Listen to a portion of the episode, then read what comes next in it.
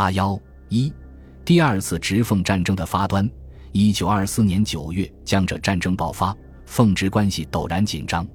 支持卢永祥抵挡齐谢元攻击的动力之一，便来自于奉系可能的武力支援，而奉系也确实着手实践前沿，开始军事动员。因为奉方不速入关，诚恐直方再有增援，这其危殆。九月四日，张作霖发表通电，痛责曹无罪恶山积，悉数南中。卖国丧权，穷兵黩武，与其罪状，早为天下所不容。声称为国家计，为人民计，仗义示众，义无可辞。仅率三军，扫除民贼，取全国和平之障碍，挽人民垂绝之生机。七日，张作霖邀见英、美、日、德等国驻奉总领事，声明：近者北京政府欲贯彻其武力统一之迷梦，突命苏、赣、皖。闽四省联合攻者，观其行动，恐不能忘情于奉。奉为自卫起见，不得不做相当之抵抗。直方现举重兵，分路侵奉。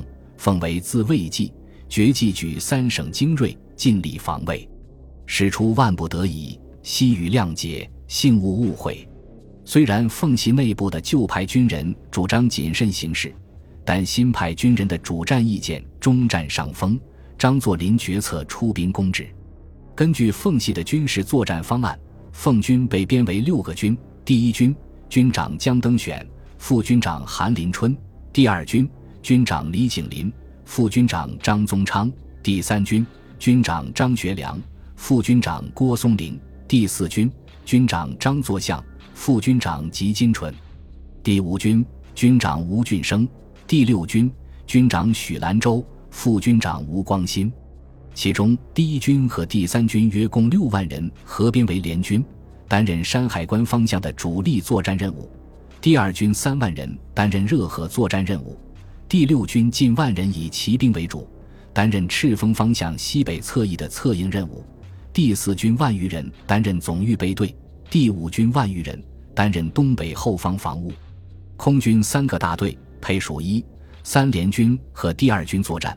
海军则以海岸防御为主，奉军总兵力约为二十五万人，参战兵力约十二万人。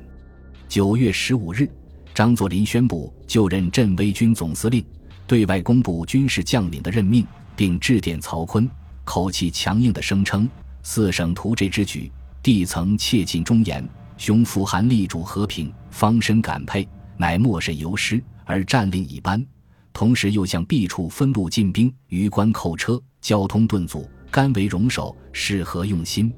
十七日，张作霖前往锦州坐镇，主持军事行动。行前发表谈话称：“于此次出兵，非在报复往昔战败之耻，是为国人请命，要求曹锟退位，以谋南北统一。至于继任之人选，则以南北公议所推，应请段合肥出任巨监。”唯吴佩孚如上拥其兵力而不恃，则绝对不能赞许。故吴不能不以武力解决之。执己功者，以不斥间接供奉，奉为遵守盟约起见，绝不能袖手旁观也。吾必与吴佩孚一较手段，成败在所不计。奉系态度明朗，奉军陆续南进。曹锟得到有关报告后，即领吴佩孚入京，准备军事阴应。在未入京前，吴佩孚已经有所部署，重点在将分散的直军各部收缩集中，并在山海关前线抢占有利位置。他令直军南下援苏的第十四师和二十四师立即回撤京畿，令第十五师等部立即进驻山海关一线，令第二十三师等部赶速向山海关、秦皇岛一线集结，中断关内外京奉铁路交通。成功的阻止奉军获得出发的先机之力。九月十七日，吴佩孚乘专车自洛阳到北京，随即觐见曹锟，讨论局势，决先兵力对奉，南京暂取守势。曹锟即命吴佩孚主持对奉军事。十八日，曹锟发表讨伐令，声讨张作霖野心未及，复乘东南多事之秋，为扰乱中原之计，正以近日所传通电各方。意见破坏大局，蓄谋已久，实难再世容忍，不得不以国家权力强行制止。除派总副司令并分派各司令外，即责成各该将领督率所部，相机搅拌，克日肃清。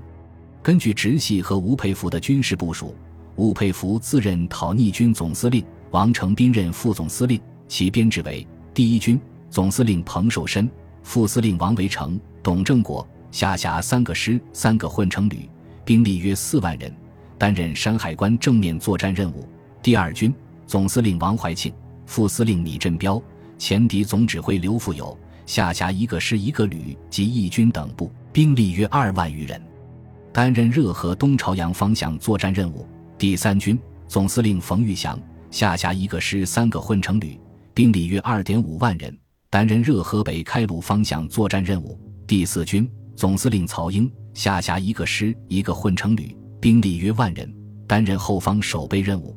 援军总司令张福来下辖十路部队，即六个师、八个混成旅，兵力约七万人，主要部署在豫、鲁两省。随时准备增援前线，直军总兵力约二十五万人，参战兵力约十余万人，略少于奉军。直系主帅吴佩孚对于战胜奉军充满自信，明白表示与张作霖决一胜负之决心，且更切实表示其确信必能战胜张作霖，即决与所有主要反直派为最后的战争之时期意志。谈及张氏时，其语调顿变激烈。比义概以为，除非东三省完全投降，彼绝无与张和解之余地。比你亲自指挥讨张军事，尽其全力，以观其最可恨之敌人被逐。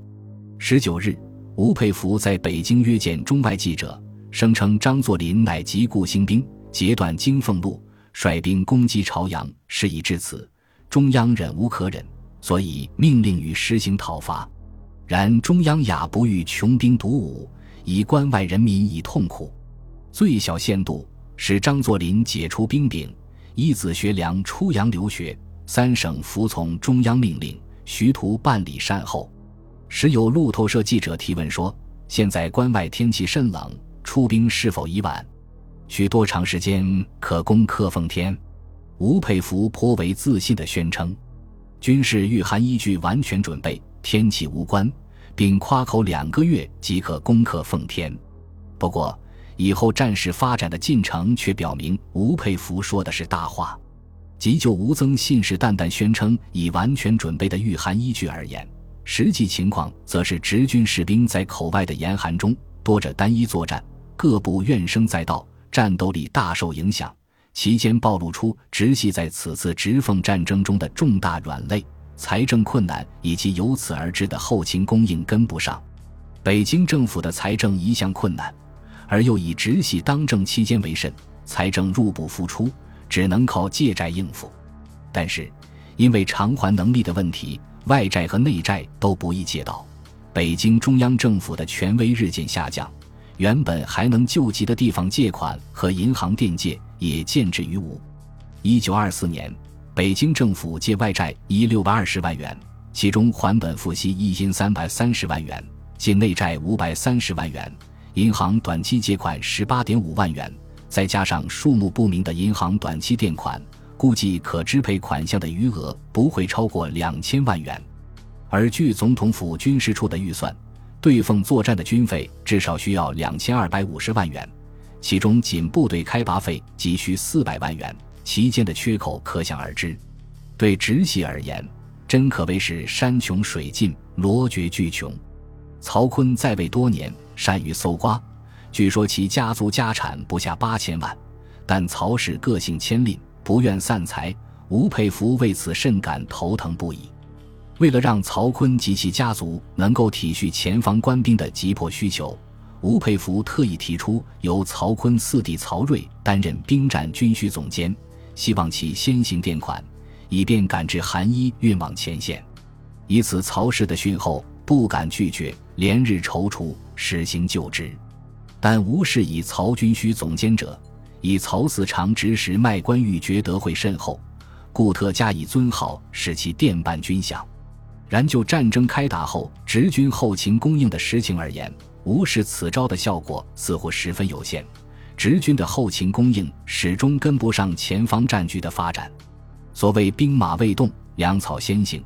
吴佩孚在军事部署大体完成后，留在京城，迟迟未发，虽以后方尚待布置，实亦因军饷尚未筹足，催促至极。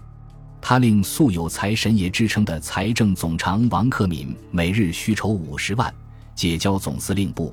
王氏至此更觉进退两难，魏飞无办法，但缓不济急。苟能再缓两个月打仗，则两千万可以筹到。但暴露于前线，集中于后方之军，非时不能动作，故决定先办短款，筹多少发多少。不过，他提出的若干筹款方案，均为缓不济急，无法解之细急等用钱的急迫之用。白坚武抱怨说：“大军陆续出发，而财部尽上塞绝一切财源，置他人于火炉之上，而促成二三私人赴家翁之金佛郎案。”军政不能合作，危害于军事前途；意见内阁不得人，相不称职，将不能图功。其后，经过与总税务司安格连的再三交涉，北京政府方得以德国庚子赔款退还支付后的剩余款项为担保，于十月七日发行库券四百二十万元。虽然总税务司指定此款只做京畿治安及政费，明定不做战费。但仍被直系挪用。不过，即便如此，此款播放尚待十日，而山海关前线战事吃紧，九门口要塞失守，吴佩孚不能久留京城，而欲赴前线督战。为此，在吴的许可下，其幕僚谢宗陶于九日约见中国银行总经理张家敖和交通银行总经理钱新之，强逼两行将未发行的新钞各二百万元加印军字交付直军使用。但被拒绝。谢宗桃在降低勒逼数字仍被拒后，里声言：“两军有款可去，无款则留，愿三思之。”直系就是用这样激进于扣人的逼迫手段，从中交两行搞到了个六十万元现金。至此，吴佩孚方能在当晚坐车离京赴山海关督战。